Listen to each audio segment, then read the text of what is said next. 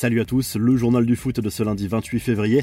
L'OL enrage après la défaite 1-0 contre Lille dimanche soir en clôture de la 26e journée de Ligue 1 au Groupama Stadium. Jean-Michel Aulas a pris à partie le patron de l'arbitrage français Pascal Garibian sur Twitter et lui demande des explications sur le recours au VAR après une situation en fin de match en cause l'annulation plus que litigieuse d'un but de Lucas Paqueta à la 86e minute pour une faute supposée sur le gardien lillois Léo Jardim alors que celui-ci avait raté son dégagement sur le coup. Clément Turpin n'avait pas sifflé faute avant de revenir sur sa décision après visionnage des images. Cela a rappelé un autre mauvais souvenir pour Rolas en septembre dernier au Parc des Princes face au PSG alors qu'un penalty avait été accordé à Neymar, pourtant auteur d'une faute sur Malo Gusto. Aucun visionnage n'avait eu lieu à ce moment-là. En conférence de presse, gros coup de gueule également pour Peter Boss. Scandale, incroyable, risible. Voici les mots utilisés par le coach des Gaunes devant les médias à propos de l'arbitrage de cette rencontre. Les infos et rumeurs du mercato, Robert Lewandowski reste l'un des joueurs les plus convoités au monde alors qu'il fêtera ses 34 ans l'été prochain sous contrat jusqu'en 2023. Le buteur du Bayern de Munich intéresse notamment le PSG qui pourrait tenter une approche en cas de départ de Kylian Mbappé. L'international polonais lui pratique la langue de bois lorsqu'on lui parle de cet intérêt. Je ne sais pas ce qu'il va se passer avec Mbappé. Je suis encore sous contrat avec le Bayern jusqu'en 2023. Je n'y pense pas encore à lâcher Lewandowski lors d'un entretien accordé à Téléfoot. Zlatan Ibrahimovic, lui, veut rester à l'AC Milan, éloigné à des terrains depuis plusieurs semaines en raison d'une blessure. L'attaquant suédois ne pense toujours pas à la retraite à 40 ans.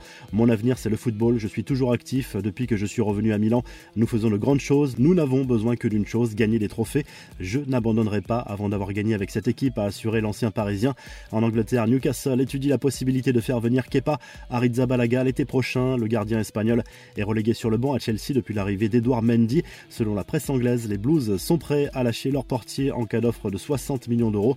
Enfin, selon Sport en Espagne, le Barça négocie actuellement avec Franck Caissier en de contrat avec l'AC Milan. Le milieu ivoirien n'a pas l'intention de prolonger et il cherche une porte de sortie. Il est suivi par Tottenham, Everton et Arsenal, mais semble donner sa préférence au club Blaugrana. Les infos en bref, un nouveau trophée pour Jürgen Klopp avec Liverpool. Les Reds ont remporté la League Cup en Angleterre dimanche à Wembley à l'issue d'un match nul 0-0 à haute intensité, 4 buts refusés, un Edouard Mendy en feu et une séance de tir au but interminable. La séance qui s'est achevée par un tir manqué par le gardien remplaçant de Chelsea, Kepa Arrizabalaga, entré spécialement pour l'occasion. Les Reds s'offrent une 9 League Cup et c'est un record. La guerre en Ukraine et ses conséquences, alors que plusieurs pays réclamaient l'exclusion de la Russie des compétitions internationales de football, dont les barrages de la Coupe du Monde. La FIFA n'est pas allée aussi loin pour le moment. La Fédération internationale de football a tout de même imposé à la Russie de jouer ses matchs sous bannière neutre et de disputer ses rencontres à domicile hors de son territoire.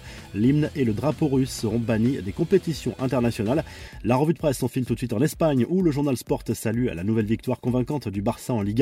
Un succès 4 à 0 contre l'Athletic Bilbao grâce à un excellent Pedri et un Dembélé en feu, auteur d'un but et de deux passes décisives après son entrée en jeu. Le club catalan est quatrième du championnat espagnol. Le journal AS consacre lui sa une au derby remporté par le FC Séville contre le Betis de 1.